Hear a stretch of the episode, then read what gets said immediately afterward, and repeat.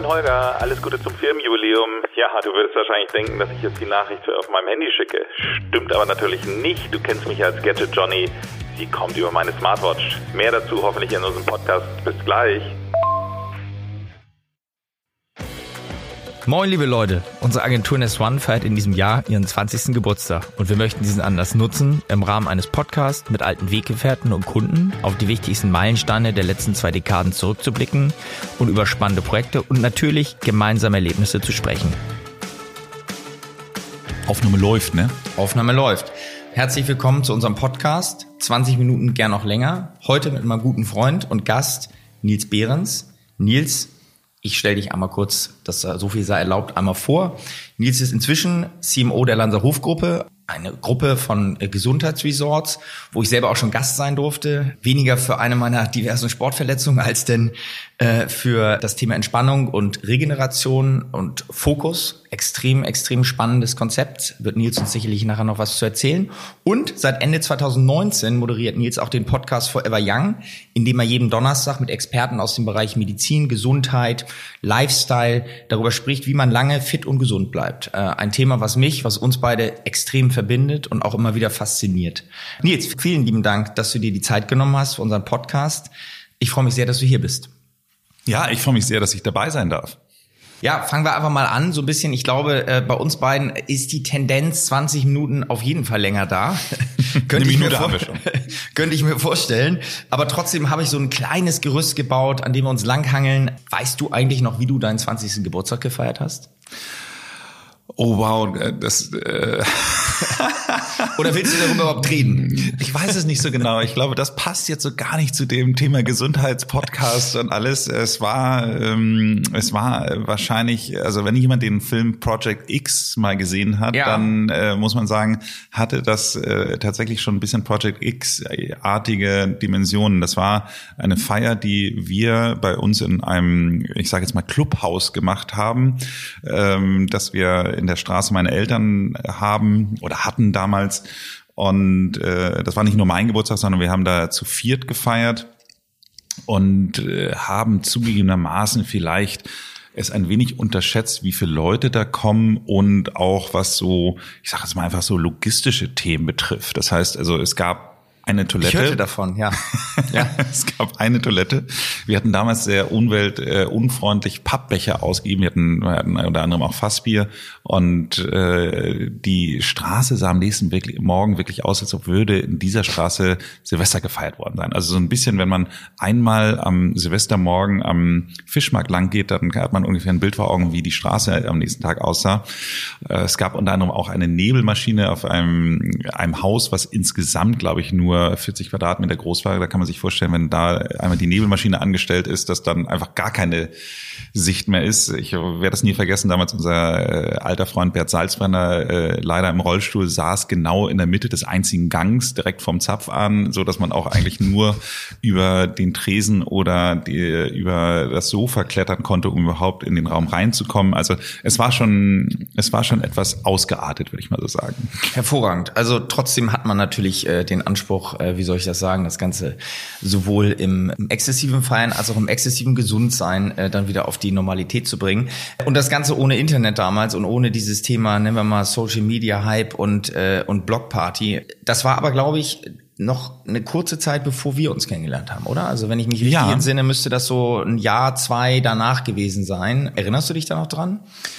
Ja, ich kann mich äh, lustigerweise sehr gut daran erinnern, äh, zumindest wann ich dich das erste Mal getroffen habe. Wir hatten äh, früher immer so Autorallies gemacht. Ich weiß nicht, ob jemand, also das hat nichts mit Geschwindigkeit zu tun, sondern das ist so eine Art Schnitzeljagd im Auto, muss man so sagen. Da werden so kleine Teams zusammengestellt und dann versucht man eben halt diese Route zu finden, auch damals noch ohne Smartphone.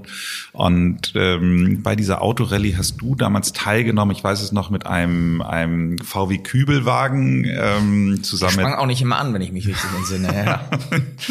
Ganz genau. Ähm, und an, äh, im Rahmen dieser Autorallye gibt es immer verschiedene Stationen, die dann gemacht werden. Und ich weiß noch genau, meine Station hatte, deswegen ist mir dieses Auto auch noch so präsent, hatte auch was mit dem Auto zu tun. Man musste unter anderem durch einen Parcours das Auto schieben. Das heißt also, der Rest der Teammitarbeiter, äh, also der, der Teammitarbeiter, was ist das für ein Wort? Wir sitzen hier da im Büro, da kann man ruhig über Mitarbeiter reden. Das ist völlig in Ordnung. Ich denke da auch den ganzen Tag dran.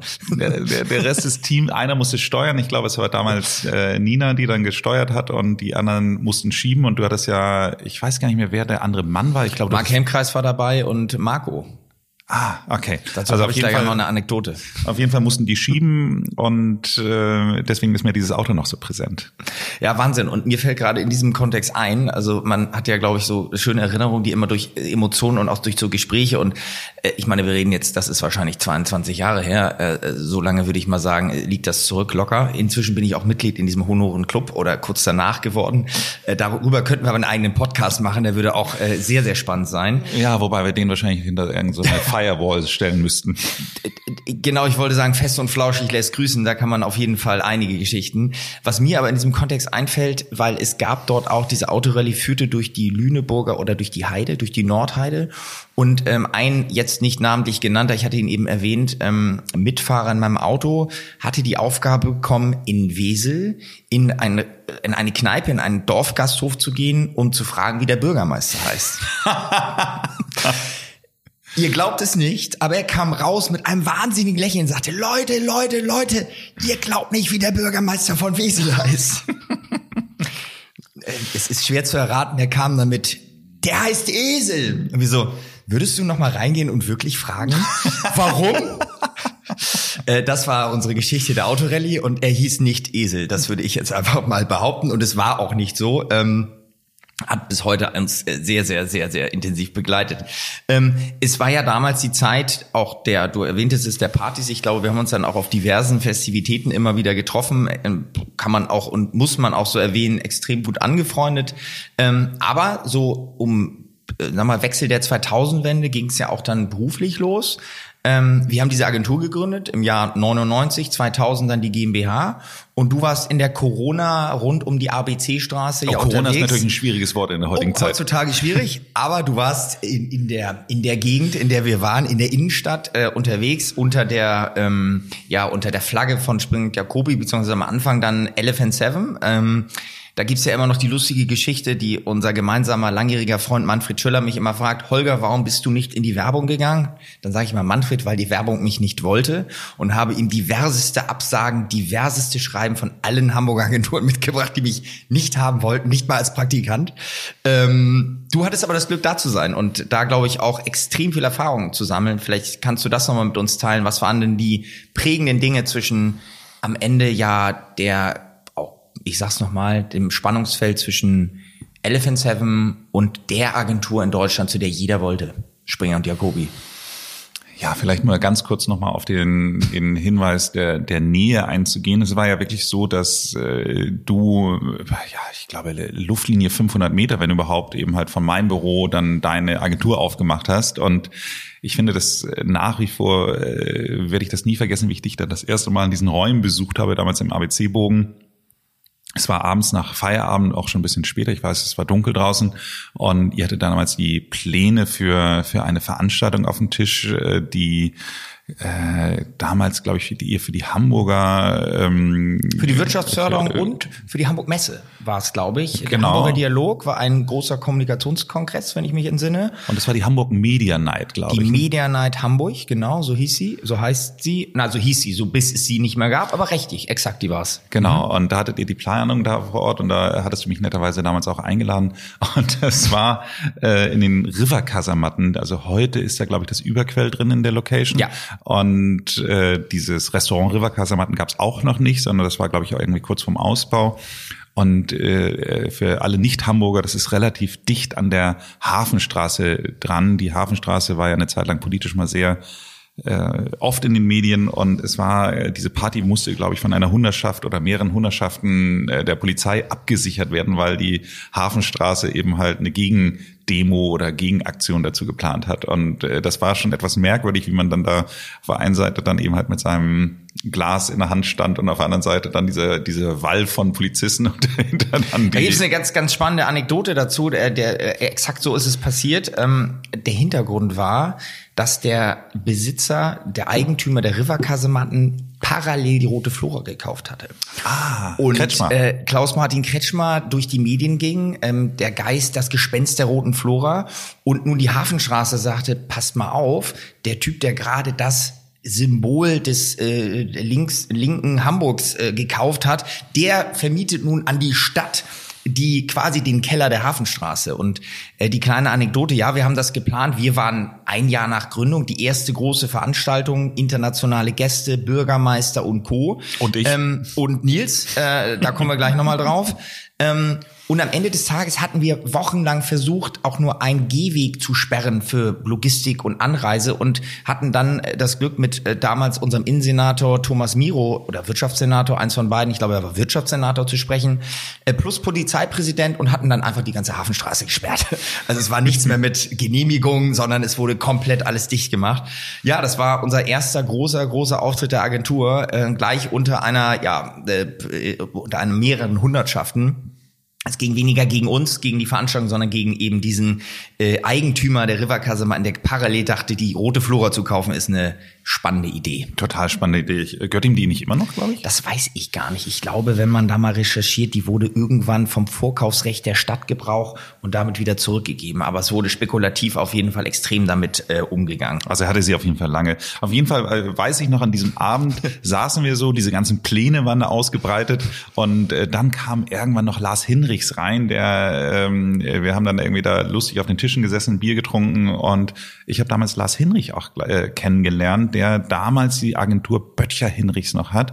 Auch für alle Leute, die vielleicht nicht wissen, das ist ja dann der spätere Gründer von OpenBC oder was dann heute Xing ist und äh, glaube ich ja immer noch einer der großen erfolgreichen Internetunternehmer in diesem Land. Also äh, von daher auch eine, eine lustige Begegnung. Aber kommen wir zurück zu deiner Frage. Ja. Ganz kleiner. da war noch was. ganz kleinen Bogen 20 gemacht. Minuten gern auch länger. Einen ganz kleinen Bogen gemacht. Also, äh, was ich sagen wollte ist, ich habe bei Springen Jacobi, glaube ich, die prägendste Zeit gehabt und damals, als ich 2000 hingekommen bin, war es ja noch eine hundertprozentige Tochter.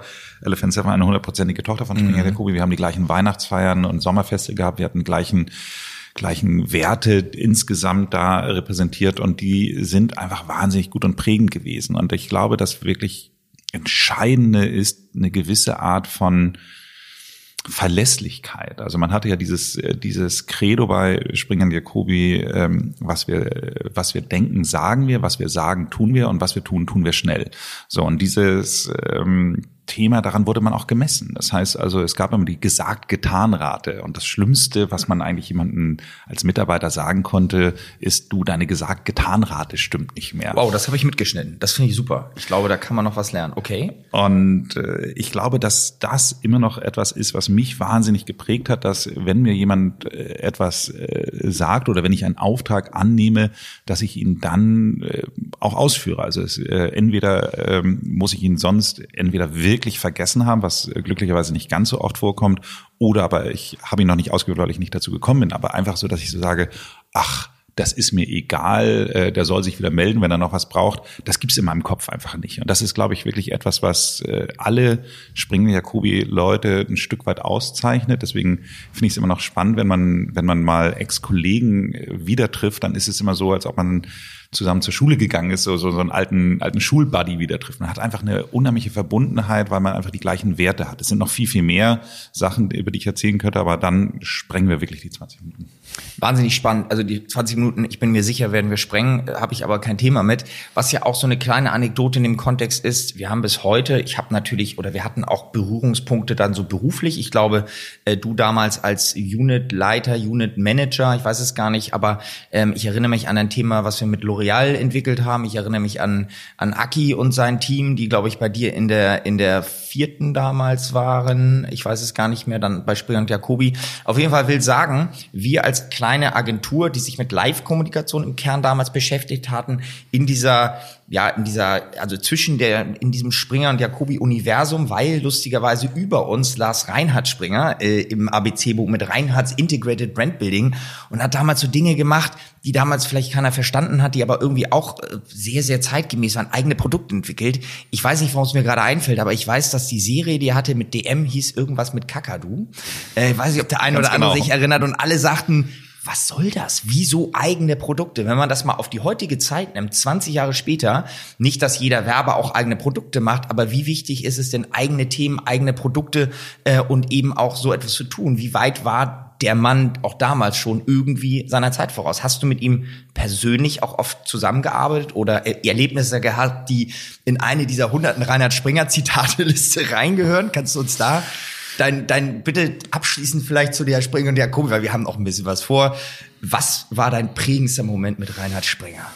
Also ich finde, dass äh, ich werde es nicht vergessen. Wir hatten ein ein mein erstes Treffen mit Reinhard Springer war zum Thema Abrechnung. Er mhm. äh, das ganze Thema Elephant Seven war damals nicht so profitabel wie wie der Rest der Springer Jacobi Gruppe, was einfach daran lag, dass äh, die damalige Zeit noch äh, vorgesehen hatte, dass die meisten Verträge auf Media Budgets waren. Das heißt ah. also im Grunde genommen hast du einmal einen Werbespot entwickelt und dann wurde der mit ganz viel Geld geschaltet und wir haben X Prozent von dem Media Budget bekommen. Das heißt heißt also, es war einmal Arbeit, dann viel verdienen. Inklusive Markup und so Dinge, die es heute so gar nicht mehr gibt eigentlich. Genau. Ja? Genau. Und äh, das hat natürlich bei Elephant Seven nicht funktioniert, weil du hast ja nicht eine Website entwickelt und dann, solange sie läuft, kriegst du dann irgendwie regelmäßig Geld dafür. Also ja. das ähm, und deswegen äh, war Elephant Seven damals immer so ein kleines finanzielles Sorgenkind. Und er lag, äh, äh Reinhard hat aber auch ein bisschen das äh, daran festgemacht, dass die Abrechnungen nicht gut und kreativ genug gemacht wurden. So und dann hat er ein Seminar für uns Account-Leute gehalten zum Thema Abrechnen ist geil. Und äh, hat es, glaube ich, genauso genannt. Und, und äh, jeder, der Reinhard Springer mal erlebt hat, der ist ja ein, ein äh, sehr ja, sich, sag ich mal, in eine Begeisterung reinsteigender Redner und wie er dann sagt, Mensch, und die Abrechnung, das ist doch der, das ist doch die Krönung der Arbeit, die ihr geleistet habt. Und wenn ihr dann diesen tollen Job beendet habt und am Ende diese Rechnung rausholt, dann müsst ihr sagen, ja, ja, abrechnen ist geil. und, äh, ja, also äh, Reinhard war im Grunde genommen immer derjenige, der A, äh, unglaubliche Motivationsreden halten konnte und auf der anderen Seite immer sehr auf die Zahlen geachtet hat, was äh, wahnsinnige Kombo eigentlich. Ja, total. Ja, ja. total. Äh, lustigerweise an dieses Zitat erinnere ich mich sinngemäß auch, dass ja das Schönste für einen Berater, für einen, äh, für einen Manager ist, die am Ende Abrechnung zu sehen von der geleisteten Arbeit. So ungefähr sinngemäß spannend, dass du dabei warst. Es ging dann ja nach Springer und Jacobi auf Unternehmensseite, was ja auch immer ein Schritt ist. Ich glaube, das Netzwerk Springer und Jacobi ist bis heute existent. Wenn ich da äh, in mein persönliches, in unser gemeinsames Netzwerk gucke, äh, gibt es da extrem viele Kontakte. Trotzdem hast du dann auf Unternehmensseite gewechselt. Ich glaube, es war dann im Jahr 2003. War das zur TUI? 2004? Ein bisschen später, ein bisschen später, 2005 sogar. 2005 erst, okay, so lange stimmt. Erst die Elephant Seven, dann die SJ-Zeit, plus dann zur TUI. Ja, äh, es ist so gewesen, äh, wie gesagt, wir waren eine hundertprozentige Tochter von Springer Jacobi, aber mhm. äh, quasi wie eine eigene Unit, aber nichtsdestotrotz war es, ähm, hat sich so sukzessive etwas auseinander dividiert. Und ich hatte als einer meiner ersten Kunden damals den Reisekunden Travel24 bei Elephant Seven mhm. betreut und äh, mit aufgebaut und das auch recht erfolgreich zumindest von den, den Markenzahlen, äh, nicht von den wirtschaftlichen Zahlen, aber es war eben halt in einer sehr kurzen Zeit eine sehr präsente Marke aufgebaut worden. Und äh, dann äh, war es so, dass äh, ein Unit-Chef damals, der, der Thomas Löw, der kannte mich aus der Elephant Seven Zeit und der hatte gerade das Problem, dass ihm ein, der Account Manager von TUI weggefallen war und hatte gesagt, Mensch, du hast auch damals einen guten Job auf dem Reisekunden gemacht, willst du nicht äh, rüberwechseln in die Springen Jacobi Welt, um die TUI zu machen, mhm. so als Account Manager. Und da habe ich äh, gesagt, okay, warum nicht? Ähm, dann fand ich einfach nochmal spannend, in diese wirklich Urkeimzelle dieser legendären Agentur zu kommen, weil, wie gesagt, wir waren immer halt nur eine exotische Unit der Springen der Kubi-Welt. Und äh, dann habe ich rübergewechselt und es war dann so, dass ich ähm, am Montag angefangen hatte, am Freitag davor wurde der Agenturvertrag gekündigt. Das heißt also, im Grunde genommen hatte ich dann nur noch eine halbes Jahr Endabwicklung des Kundens, dann ähm, der eigentliche Grund, wofür ich gekommen bin, war nicht mehr existent. Obsolet. Ja. Okay. Nichtsdestotrotz haben wir in der Zeit, in diesem, diesen sechs Monaten noch einiges zusammen produziert. Ich hatte einen sehr engen Austausch mit der, mit äh, der TUI und das führte dann dazu, dass ich glaube, dann drei Jahre später den Anruf aus Hannover kam, bekam von meiner damaligen Kundin, die sagte so, Mensch, äh, Herr Behrens, wir haben ja so gerne mit Ihnen damals zusammengearbeitet und wir haben jetzt hier gerade eine Vakanz auf, das war quasi eine Werbeleiterposition. Das nannte sich, glaube ich, irgendwie Referent Markenkommunikation oder irgendwie sowas. Und ähm, ob ich mir nicht vorstellen könnte, den Job sozusagen auf der anderen Seite zu machen. Und das fand ich einfach hochspannend, weil ich hatte mir immer, ich hatte immer ein bisschen Sorge davor, auf Unternehmensseite zu wechseln, weil ich immer dachte, es wird mir zu langweilig. Und mhm. äh, dadurch, dass ich aber die TUI ja schon mal so ein bisschen von der anderen Seite reinschauen konnte und gemerkte, dass es nicht so langweilig ist, war das dann etwas, wo ich sagte, okay, ja, finde ich spannend, kann ich mir vorstellen und äh, habe es dann auch gemacht und bin dann, äh, glaube ich, ein halbes Jahr da gewesen und dann hat quasi meine Chefin, die mich eingestellt hat, auch eine andere Aufgabe übernommen, so dass ich dann wiederum auf ihren Posten gerutscht bin. Also ich bin da relativ schnell dann dann in eine ähm, Leitungsfunktion gekommen. In eine Leitungsfunktion Leiter gekommen, genau. Brand Communications hieß es, glaube ich, damals, so genau. in der Richtung. Und ich erinnere mich auch noch dran, da haben wir privat drüber gesprochen, an eine Pendelei, eine Wohnung in Hannover, das von Hamburg nach Hannover pendeln, das war ja auch nicht unerheblich im Kontext von Familie und Freundschaften und äh, dem Job geschuldet, aber irgendwie nötig damals. Ne? Ja, man hätte natürlich auch komplett umziehen können, aber es, äh, Hannover ist einfach ein bisschen zu nah dran, um seinen Lebensmittelpunkt komplett zu verlagern. Meine Tochter war damals vier Jahre alt und äh, das war schon, muss man sagen, nicht ganz so schön, äh, dass ähm, ich eben halt sie nicht ganz so viel sehen konnte, wie, wie man sich eigentlich so wünscht. Also insbesondere, ich bin morgens meistens immer um 6 Uhr aufgestanden und losgefahren nach Hannover äh, damit ich nicht in den Verkehrs, äh, in den Berufsverkehr komme. Also ich hätte theoretisch, also ich war dann meistens immer schon irgendwie so ähm, kurz vor acht im Büro, aber das äh, war dem geschuldet, wenn ich später gefahren wäre, hätte ich im Grunde genommen viel mehr im Stau gestanden und hätte nichts gewonnen so richtig. Hätte ich einfach nur mehr Zeit im Auto verbracht. Und von daher ähm, ja, war es eine, eine schon etwas schwierigere Zeit, was das familiäre betrifft. Aber äh, meine Tochter habe ich mal irgendwann gefragt. Sie hat äh, gemeint, dass ich trotzdem ein guter Vater war. Meine Frau ist auch noch bei mir. Also insofern hat es trotzdem funktioniert. Hervorragend. Ich glaube, um mal so ein bisschen die, nicht zielgerade im Gegenteil, sondern mal so ein bisschen auf die berufliche Spur zu kommen, weil ich glaube, wir könnten privat, wir werden privat sicherlich noch den ein oder anderen äh, äh, Podcast füllen können. Ähm, wir haben ja angefangen und gar nicht mal, weil sagen wir mal, das ein freundschaftlicher, sondern weil es auch ein, ein beruflicher Need war, irgendwann auch Themen zusammen zu bearbeiten. Ähm, ich erinnere mich da gerade, ich weiß nicht, ob du es noch äh, tust, an ähm, eine ja, Abverkaufskommunikationskampagne, die wenn man es jetzt mal hart nimmt, würde man sagen, ja, das fällt auch in unseren Bereich Retail rein. Aber du hattest uns die Aufgabe gestellt zur äh, WM im eigenen Land 2006. Macht euch doch mal Gedanken zu einer Abverkaufskampagne. Der Name ist schon einem Podcast mit, äh, mit Andreas Loff gefallen. Wir hatten damals einen freien Kreativstrategiechef Sascha Lobo, heute glaube ich bekannt aus Film, Funk und Fernsehen und Podcast.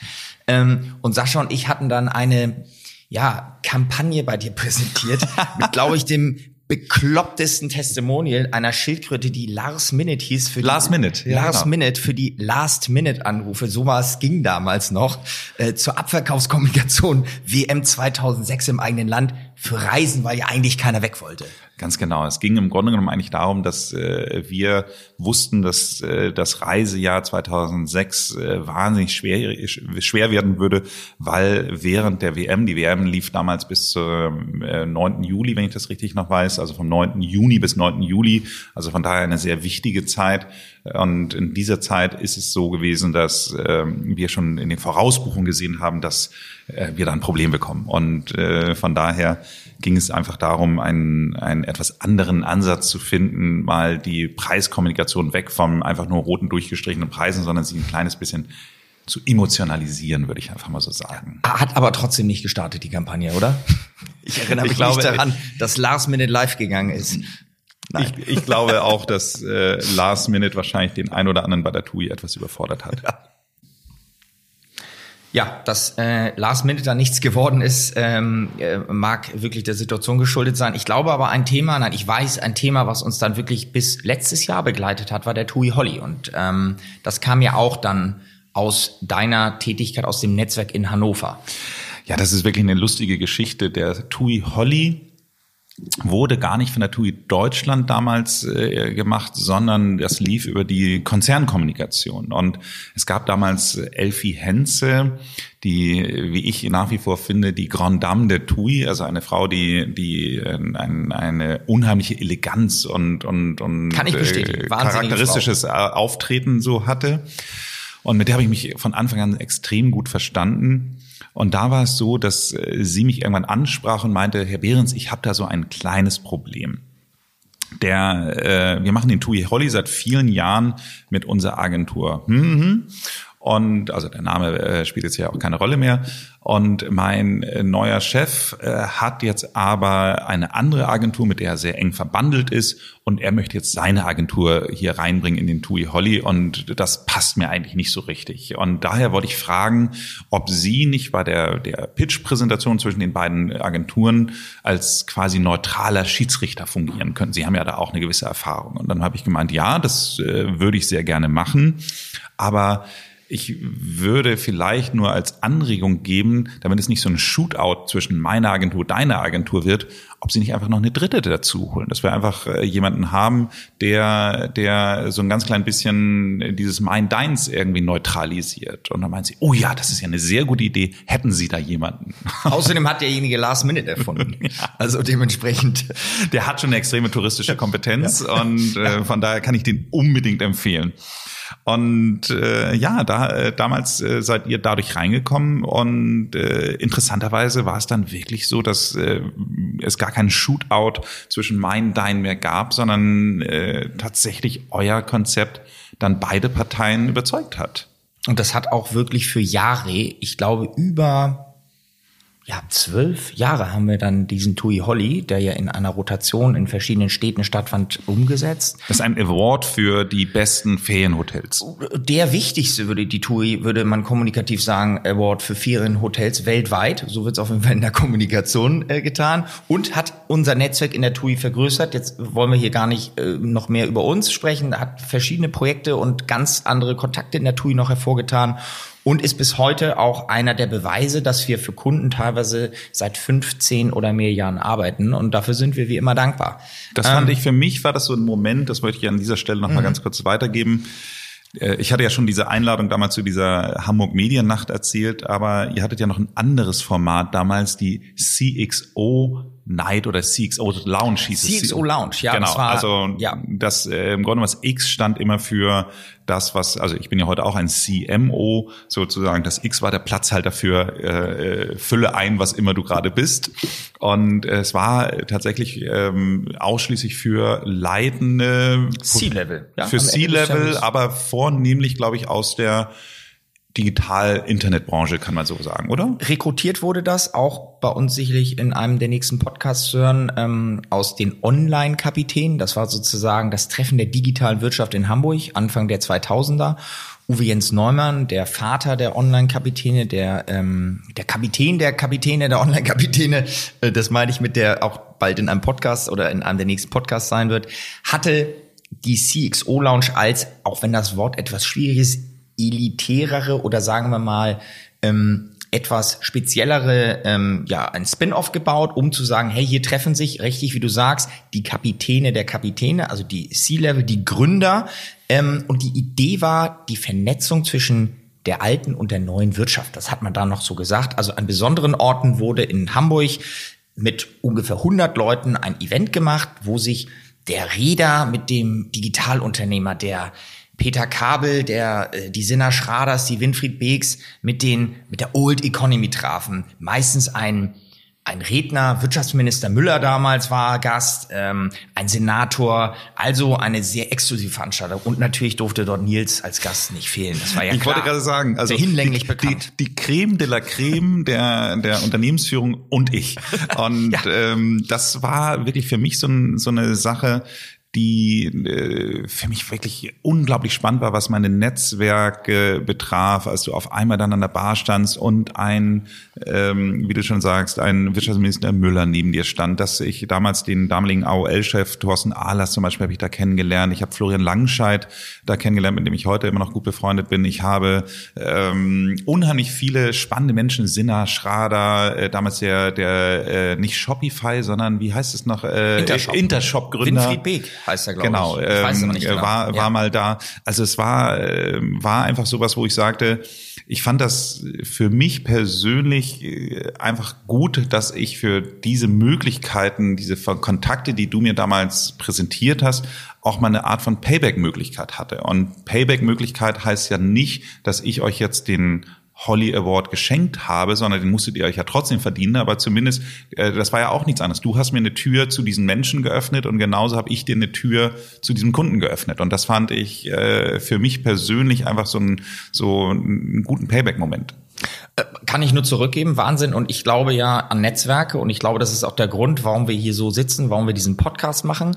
Die Netzwerke spannen sich dann weiter, denn es zog dich zurück nach Hamburg. Ähm, es wurde der Touristik, äh, der, der quasi bis heute treu bist, äh, weiterhin ähm, Genüge getan, beziehungsweise deine Kompetenz, die du dir aufgebaut hast, ähm, nun aber in einer Leitungsfunktion als Director Marketing, ähm, nicht das Wort CMO, aber du warst Direktor Marketing eines damaligen, man kann es so sagen, weil es würde auch der Gründer, dann der Mitbegründer sagen, eines Startups, eines Touristik-Startups, der TUI Cruises GmbH, einem, ja, bis heute der vielleicht Marktführer oder Mitmarktführer äh, für Kreuzfahrten ähm, und damals aber als Startup gegründet und du warst einer der ersten Mitarbeiter fast.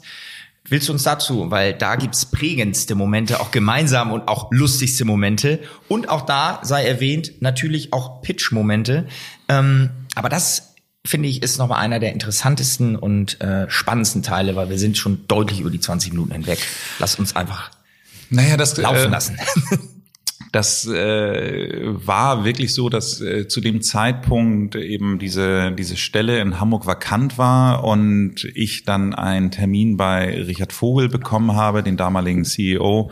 Und äh, wir uns, so kann man wirklich sagen, äh, extrem gut verstanden haben, sehr auf einer Wellenlänge war.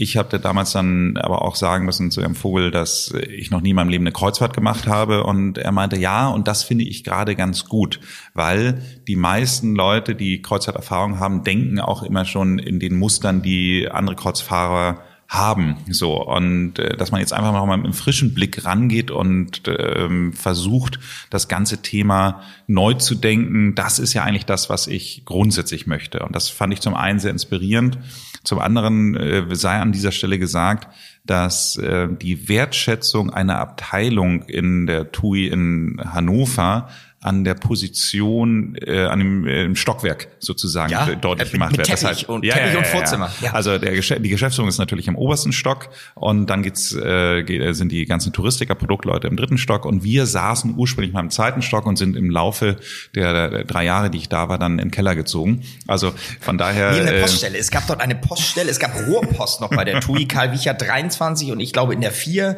das war die alte, die alte ähm, Preußhack, da war es noch archaischer, oder? Ja, ja. Also von daher, ich will einfach nur sagen, äh, Marketing hatte nicht die höchste Wertschätzung in, im Unternehmen. Und äh, Richard Vogel ist, kommt eben halt aus dem, dem Marketing-Sales-Bereich und hat äh, eine extrem hohe Wertschätzung für den ganzen äh, Bereich gehabt. Und ich ähm, fand das Gespräch super und habe dann auch relativ schnell die Zusage bekommen. Ich weiß noch, äh, kleine Anekdote am Rande, dass ich parallel gerade äh, ein Headhunter-Gespräch hatte äh, und auch schon ein Vorstellungsgespräch bei Coca-Cola und als äh, Director Marketing Coca-Cola Deutschland im Gespräch war. Das wäre allerdings in Berlin gewesen, äh, aber trotz allem natürlich eine Wahnsinnsmarke so dass ich, äh, als ich die Zusage bekommen hatte, noch kurzzeitig äh, zu meiner Frau sagte, du, ich habe jetzt die Zusage TUI Cruises, aber ich warte noch mal, was mit Coca-Cola wird. Und hat sie äh, mich nur angeschaut und hat gesagt, sag mal, du pendelst jetzt seit drei Jahren nach Hannover. Seit drei Jahren kommst du nur, äh, nur bedingt nach Hause. Wir müssen auf dich hier verzichten. Jetzt hast du die Möglichkeit, einen Job in Hamburg zu machen und du überlegst, ob du noch auf die Zusage von Berlin wartest. Und äh, damit hatte sich das Thema relativ schnell erledigt. Ja, ich halte Richard Vogel ähm, und äh, das Team, was da aufgebaut wurde, auch für extrem kompetent und ihn ähm, als den ja am Ende des Tages Mitbegründer, Manager mit dem Team, was er mit dir und allen möglichen Menschen rund um Michael Baden und Co. aufgebaut hat, ähm, auch für extrem ja, relevant für den Erfolg der Marke. Ähm, ich erinnere mich an auch da wieder einen Pitch, da würde ich gerne äh, mal explizit darauf eingehen. Das war, müsste im Jahr 2008, 2009 äh, gewesen sein. Ich glaube, der Pitch war 2008. Die Taufe der Mein Schiff 1 war im Jahr 2009. Ähm, und wir hatten damals das Thema Neuromarketing für uns im Netzwerk erfunden und kamen nun also mit dem ganzen Thema ähm, mit dem Thema Limbic Types, mit dem ganzen Thema ähm, ja am Ende des Tages der äh, der des, des Neuromarketings um die Ecke und hatten nun diese Präsentation für diese neue Marke so wahnsinnig strategisch, wahnsinnig auf den Punkt mit allen möglichen inhaltlichen Dingen und fing da an mit den Mappen der Emotionen und den Kartografien und dann guckte Vogel mich an und sagt, Pudding, hören Sie mal auf, was von Firmenforschung zu erzählen. Wie sieht die Taufe aus? So war der ich will sehen, wie das aussieht. Und erzählen Sie mir hier nichts von irgendwelchen Neurokrams. Wenn ich das wissen will, dann, dann gehe ich zum Hirnchirurgen. Sinngemäß war das die Ansage. Und ich wurde in meinem Redeschwall, ähm, nachdem ich übrigens, nachdem wir mit Ist was mit Oma von dir begrüßt wurden, wenn du dich erinnerst, ähm, weil wir damals auch die Tendenz hatten, dunkle Klamotten zu tragen. Das werde ich nie vergessen, wie ihr da beide in euren schwarzen Anzügen mit schwarzer Krawatte, also ihr saht wirklich aus wie aus äh, Reservoir Dogs. Ähm, also äh, besser hätte man äh, quasi die Darsteller aus einem Tarantino-Film nicht casten können. Ja, absolut. Und äh, die Taufe war äh, nicht ganz so vergleichbar wie der Elfie Henze Moment, aber es war so, dass äh, quasi schon drei Agenturen damals eingeladen waren zum Pitch um die Taufe und ich dann aber sagte, ich möchte gerne hier noch eine vierte mit reinbringen. So, das heißt also, es, äh, ihr, ihr seid etwas verkürzt vom Briefingszeitraum dann gewesen und äh, nachher war es dann aber am Ende auch wieder eine Situation, wo nicht ich derjenige war, der die Entscheidung getroffen hat, sondern äh, das Team und insbesondere eben halt auch Richard Vogel, also der, der gesagt hat, nee, das war schon das äh, spannendste Konzept. Äh, das lag unter anderem daran, äh, dass äh, es immer einen gewissen Konflikt gibt, bei einer Schiffstaufe hat man die VIPs natürlich auf dem Schiff, aber wir wollten natürlich auch was Publikumswirksames fürs Land machen. So und da kann man natürlich dann alle Leute dann an Land äh, haben und dann gehen die VIPs aufs Schiff und die am Land bleiben dann an Land. Aber das Ganze ist natürlich immer mit einer gewissen Logistik und, und auch ein bisschen Ausgrenzen dann verbunden. Und das wollten wir eben halt gerade bei der Taufe der Mannschaft 1 nicht machen. Und daher kam dann dieses Konzept von euch, dass wir einfach beides machen. Wir machen im Grunde, wir haben von Anfang an die VIPs auf dem Schiff. Wir fahren mit dem äh, mit der Mannschaft 1 zum Fischmarkt, hatten am Fischmarkt dann eine riesige Bühne aufgebaut und ähm, haben da im Grunde auf der Bühne dann die Bespaßung für für für die Hamburger dann im Grunde genommen gemacht und für die Kreuzfahrtfans, so dass die sich nicht ausgeschlossen fühlen, sondern genauso dann eben halt ihren ihren Benefit der Taufe bekommen. Und das, was eben halt ganz besonders daran war, war, um die Brückenschlag zwischen zwischen Schiff und und ähm, und Land zu haben, war es dann eben halt so, dass die zum einen der Taufmoment, das heißt der Auslösen des Taufmechanismus damals von Ina Müller und äh, Richard Vogel an Land gemacht wurde und ähm, das aber eben eine Übertragung dann ähm, aufs Schiff war und natürlich die Flasche dann trotzdem auf dem Schiff Rumpf dann äh, zerschellt ist. Und ähm, es dann eine Show-Act gab, der nochmal diesen, diesen Brückenschlag richtig ausgelöst hat. Und das war äh, Udo Lindenberg und Jan Delay, die damals diesen gemeinsamen Hit Eigentlich bin ich ganz anders haben. Und, und äh, das war nachher der, der ausschlaggebende Faktor, warum dieses Konzept unter anderem mitgewonnen hat. Genau, also wenn ich mich an verschiedene, nennen wir mal, Vorsituationen dieser Taufe entsinne, auch ein nicht so unkomplexes Momentum für uns, weil wir uns natürlich immer gerne schlaue Dinge ausdenken, die wir auch durchdenken, aber am Ende des Tages noch nie gemacht haben, weil sie sonst nicht besonders wären. So auch ein Konzert eines ja, oder zweier Künstler mit Uplink und einen Live-Moment zu schaffen. Das Schiff war die Rückwand der Bühne, es war eine quasi offene Bühne. Und ich erinnere mich hier nochmal an die Verhandlungen mit Udo Lindenberg, weil Udo hat nämlich, äh, Nils, wenn du dich entsinnst, immer selber verhandelt. Ähm, und das, glaube ich, spannendste Momentum in dieser Schiffstaufe war ja, muss man einfach sagen, oder auch eines der spannendsten Momente in meinem beruflichen Leben war eine Situation, die sich am Ende wie ein Krimi über sechs Stunden im Hotel Atlantik hinzog, wo wir eigentlich nur mit Udo Lindenberg den Ablauf der Show besprechen wollten. Aber ähm, du entsinnst dich, ich glaube, es wurde noch nie so viel parallel telefoniert, gemacht, getan. Das stellte sich doch etwas anders dar. Kannst du dich noch vielleicht so emotional und lebhaft wie ich an diese Situation erinnern? Ah, es war unglaublich, es war surreal, es war wirklich in dem Atlantik. Es war dann so, dass, dass äh, Udo dann äh, damals mit seinem, auch, der hatte trotzdem so eine, der hat zwei Manager gehabt, den einen Arno Köster und den, ja, und den anderen, den kriege ich nicht mehr hin, das war sein Konzertmanager. Hermio äh, Klein. Ja. Hermio Klein. Hermio Klein. So ein Hermio Klein, ähm, äh, muss man ganz ehrlich sagen, äh, könnte auch ein, ein äh, Bordell in Wanne Eickel, be- äh, äh, man das hier sagen? Ich weiß es gar nicht, aber äh, betreiben, aber auf jeden Fall er wirkte, Frankfurt, Frankfurt Hahn. Frankfurt ja, aber wie auch immer, also er wirkte etwas halbseiten, sage ich mal so. Und ähm, von daher äh, war es dann wirklich so eine so eine Situation, wo dann immer diese diese äh, Udo mit seiner Entourage reinkam, dann dann äh, meine seine Forderungen hier so gestellt hat. Ich, also nichts gegen Udo, ähm, love him und äh, schätze ihn sehr, aber wir kannten uns damals halt alle noch nicht so. Und dann ging es immer wieder rein, raus und dann kam zwischendurch und das war das surrealste immer ein Udo-Double äh, vorbei, das äh, natürlich überhaupt null geplant war, aber jemand, der genauso aussah wie Udo, also genauso gekleidet war, gleiche Frisur und und dann auch immer noch so vorbeilief und äh, dann mussten wir noch Eierlikör trinken und ähm, ja unfassbar.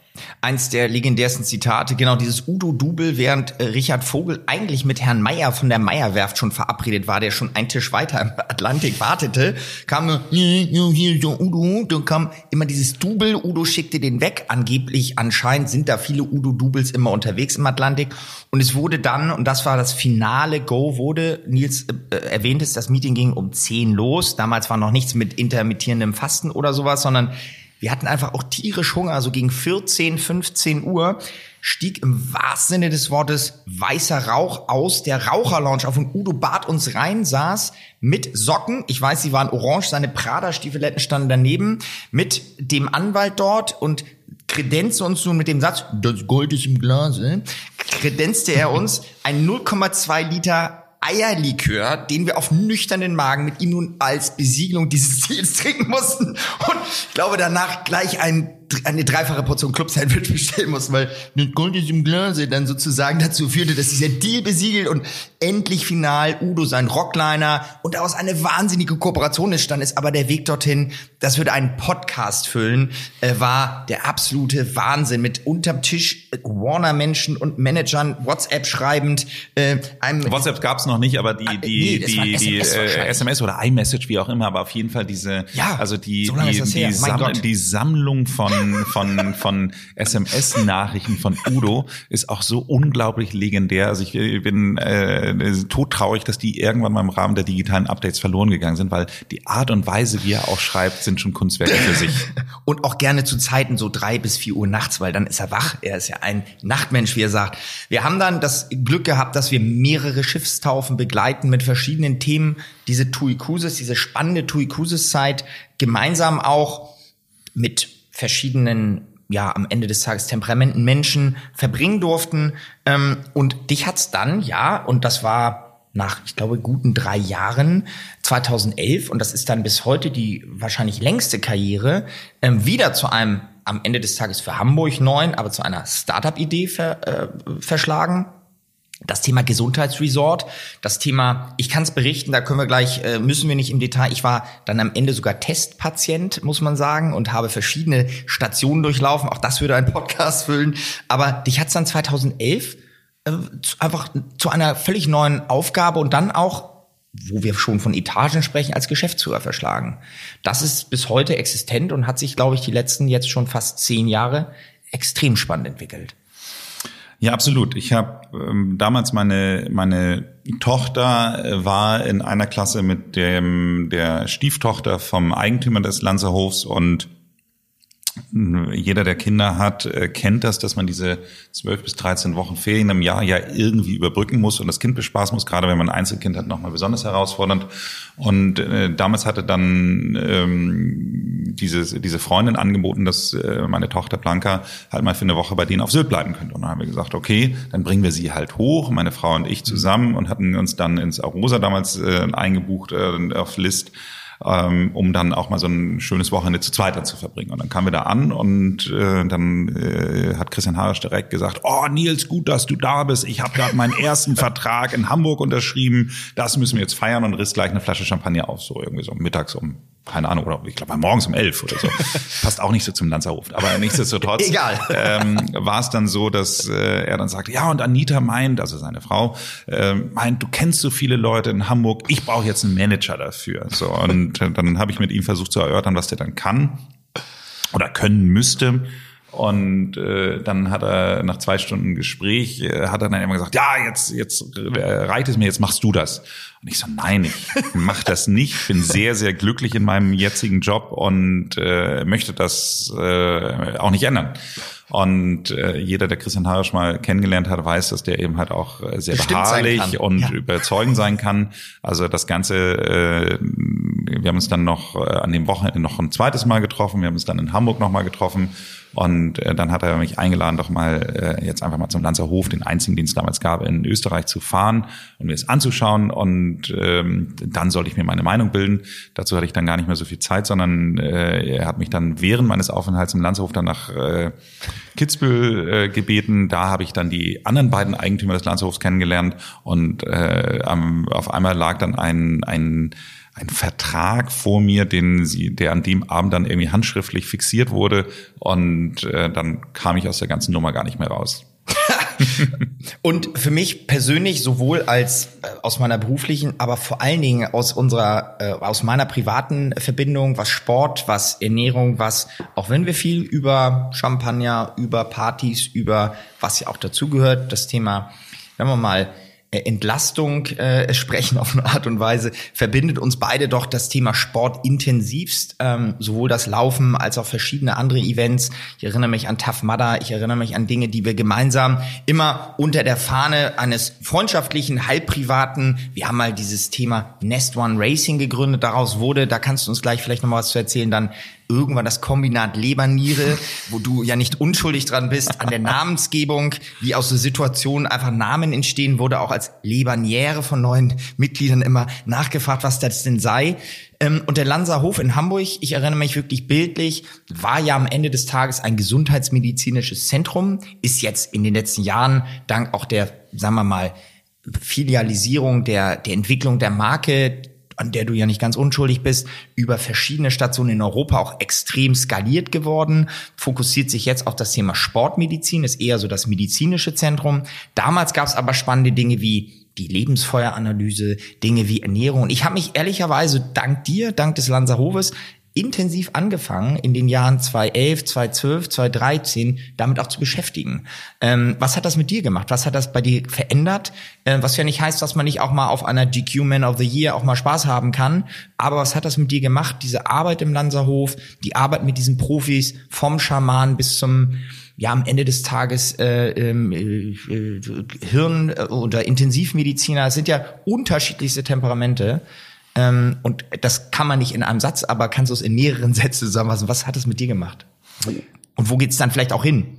Ich glaube, das, was man grundsätzlich sagen kann, ist, äh, dass äh, man durchaus auch mal Regeln brechen kann. Man sollte nur wissen, dass man sie gerade bricht. Das ist so ein bisschen mhm. wie die Leute, die sich irgendwie schlecht benehmen. Das ist ein Unterschied, ob ich mich bewusst schlecht benehme, weil ich äh, es gerade mache möchte aus bestimmten Gründen oder aber eben halt, ob ich unkontrolliert es aus Versehen mache, weil Ja. ich einfach unwissend bin. Ja. So und ich glaube einfach, dass sich mein mein Wissen unfassbar erweitert hat und und äh, ich da aber auch immer noch noch äh, ständig dazu lerne.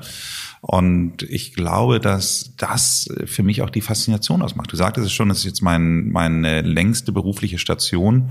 Aber abgesehen von TUI Cruises, wo ich ja eigentlich nicht weg wollte, war es dann äh, war es eigentlich immer so, dass ich meinen Job gewechselt hatte zu einem Zeitpunkt, wo ich das Gefühl hatte, okay, jetzt äh, fange ich an, mich zu langweilen. Und Ja. das ähm, tue ich bis heute nicht. Ich habe immer noch das Gefühl, dass ich äh, jeden Tag, jede Woche ähm, mich weiterentwickle, weiter was dazu lerne und dass äh, einfach eine unglaubliche Neugier immer noch bei mir da ist auf äh, das ganze Thema drumherum. Ich finde, wir müssen uns ja mal bewusst sein, wir sind wahrscheinlich die erste Generation, die wirklich verstanden hat, was das Thema Altern bedeutet. Also was, wo liegen die Ursachen des Alterns? Und ähm, dadurch, dass wir jetzt die erste Generation sind, die, die es so im Detail wissenschaftlich verstanden hat, sind wir auch die ersten, die jetzt aber ein Regler sind, es gegebenenfalls auch aufzuhalten. Und damit meine ich nicht äh, für immer zu leben, sondern ich meine aber vor allem, dass man möglichst lange gesund bleibt Und so. fit, ja. und fit Ja. und das ist so das was mich total fasziniert und wo ich wo ich äh, gar nicht müde dran werde, äh, neue Dinge auszuprobieren und, und ähm, genau an dieser Optimierung zu arbeiten. Also das ist jetzt sozusagen so ein bisschen beruflich und privates, äh, private Begeisterung äh, zugleich. Finde ich extrem spannend, dass du mir ungefähr 17 Steilvorlagen in deinem Satz gegeben hast. Ich glaube, die eine ist beruflich und privat, also dieses Thema Work-Life-Balance, da könnte man auch noch drüber reden. Das gibt es bei mir so nicht. Da habe ich auch einsehen oder für mich erkennen und auch lernen äh, äh, können, dass es ein Leben gibt und ich verbinde das miteinander. Das gilt beruflich, privat. Für mich verschwimmt das. Eine kleine Anekdote sei noch erlaubt, bevor ich nochmal auf die drei Steilvorlagen eingehe, die du mir gerade gegeben hast. Thema Netzwerk. Ähm, du hast aber auch einen sehr sauberen, sehr schnellen und auch am Ende des Tages spannenden Übergang deiner Position bei TUI Cruises äh, gefunden, weil auch dort das Netzwerk irgendwie funktioniert hast. Wollen wir da mal einmal kurz zurückskippen und sagen, wie hast du denn Herrn Vogel am Ende erklärt, dass du jetzt gehst und eigentlich parallel schon Nachfolger aus dem Hut gezaubert? Das war ja auch ein, ein, ein spannender Netzwerkeffekt. Es war schon ein sehr fließender Prozess. Ich weiß noch genau, ich war damals verantwortlich für den, den Neubau der Mein Schiff 3 äh, oder mitverantwortlich, aber ich, äh, mir hatte äh, Richard Vogel damals schon ein Stück weit die Leitung äh, gegeben, weil er wollte, dass dieses Schiff aus Konsumentensicht gebaut wurde. Und da seid- wart ihr ja netterweise auch wirklich stark mit involviert. Ich ähm, hatte gerade neulich einen Podcast mit unserem gemeinsamen Freund Michi Trautmann erzählt, dass ich damals auch äh, den größten Pool erfunden habe, der jemals auf dem Kreuzfahrtschiff gebaut Ja. wurde. Ähm, Statisch eine Herausforderung. statisch eine Herausforderung, aber bis heute äh, eins meiner Projekte, wo ich echt noch immer stolz drauf bin. Aber ihr habt ja auch sehr viele so äh, Konzepte da gemacht mit den Meerwelten und, und mit dem Ferienhauskonzept auf dem Schiff und solche Sachen. Also das war schon eine sehr spannende Zeit. Was aber ähm, ich eigentlich sagen wollte, ich war mit Richard Vogel dann in Miami wegen eben halt dieses Neubau, äh, Neubauprojektes und wir sind morgens laufen gegangen zusammen äh, damals ähm, im, am Brickell Key, für alle, die sich in Miami so ein bisschen auskennen. Äh, und äh, da habe ich ihm dann erzählt, dass ich eben halt ein anderes Angebot bekommen hätte. Und äh, dann hat er eben halt gemeint, eins über das sie nachdenken, meine ich ja. Ähm, und von daher hat er dann auch gesagt, ja, okay, dann müssen wir gucken, wie wir uns jetzt, ähm, also wie wir jetzt da auseinandergehen und ähm, meine Hauptverantwortung eben halt auf diesem, diesem Neubauprojekt, äh, da wollte er mich eben halt nicht mittendrin rauslassen. Und dann haben wir uns darauf geeinigt, dass in dem Augenblick, wenn der GA Freeze, also der, der General Arrangement Plan, auf dessen Basis die Stahlarbeiten gemacht werden von der Werft, also wenn der eingefroren wurde, dass ich dann von Bord gehen kann, weil ich dann im Grunde genommen eigentlich äh, alles Wissen, was ich in dieses Projekt investiert habe, dann nicht mehr mitnehmen müsste, sondern dann würde quasi ja schon gebaut werden. So und ähm, das war so der der Zeitpunkt, wo wir dann wechseln konnten und äh, damit das aber dann auch noch fließender geht, hatte ich dann auch gleich schon einen Nachfolger von mir äh, präsentiert, der wiederum äh, über dich kam. Den du äh, Fußball kennengelernt hast. den- Audi Cup 2011, 2000 Ja, Ja, genau. Muss ja 2011 irgendwie, wahrscheinlich, ja. weiß ich noch genau. Ja. Das waren wir in der Allianz Arena ähm, beim, beim Audi Cup und Da habe ich Mike Schwanke dann damals kennengelernt. Und äh, als ich dann meinte, dass äh, ich jetzt hier jemanden für meine Position brauche, meinte, ja, weißt du noch, du hast doch den Mike damals kennengelernt. Äh, der will jetzt gerade nach Hamburg gerne wechseln, weil äh, ich glaube, seine Frau es in München nicht mehr aushält und äh, gerne gerne nach Hamburg wechseln wollte. Und ja, dadurch äh, war im Grunde genommen eigentlich gleich auch äh, der Nachfolger dann parat. Der es auch einige Jahre gemacht hat. Ich wollte das nur mal als Anekdote, als Netzwerkeffekt, als positives äh, Signal für alle, die äh, glauben, äh, es geht um Geben und Nehmen. Ich glaube, es geht am Ende des Tages, es ist ein total emotionaler Satz, es geht um Geben und Bekommen. Und wenn man etwas gibt, dann kriegt man auch äh, Effekte aus dem Netzwerk zurück. Ähm, damit wir so ein bisschen die Zeit, die wir gnadenlos überschritten haben, äh, möchte ich drei Punkte machen. Du hast eben in deiner Vorrede gesagt, was dich so an dem Job fasziniert am Lanzerhof. Neben der, muss man sagen, Funktion, das kann ich jetzt nochmal einwerfen, des Business Developments, weil du natürlich in deiner Netzwerkfunktion mit den jetzt vielleicht nicht gerade in der Situation mit den vielen Reisen, mit dem Netzwerk extrem viele Menschen binden, extrem viel scoutest und am Ende des Tages ein wahnsinniges meiner Meinung nach Händchen dafür hast, Menschen zu begeistern. Darum geht's am Ende des Tages. Hast du da eine wahnsinnig wichtige Funktion, so meine Wahrnehmung in der Entwicklung der Standorte der Marke und auch in der Programmierung.